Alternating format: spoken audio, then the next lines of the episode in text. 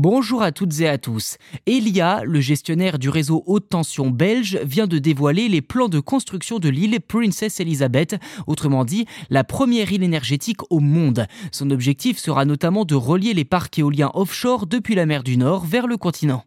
Concrètement, cette île sera située à 45 km des côtes belges en mer du Nord. Ce que l'on appelle la zone Princesse Elisabeth abritera plusieurs parcs éoliens offshore d'une capacité totale de 3,5 gigawatts.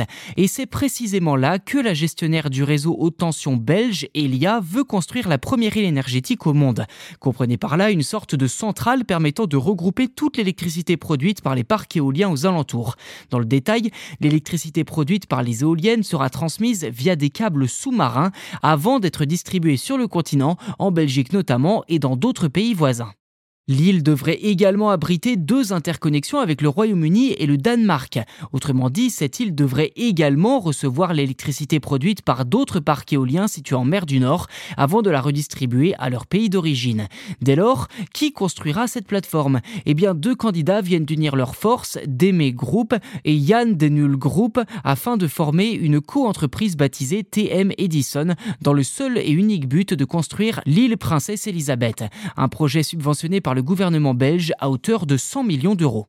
Je cite Elia, le périmètre extérieur de l'île sera constitué de plusieurs structures en béton placées en anneaux sur fond marin. La zone située à l'intérieur sera remplie de sable et les infrastructures seront construites par-dessus.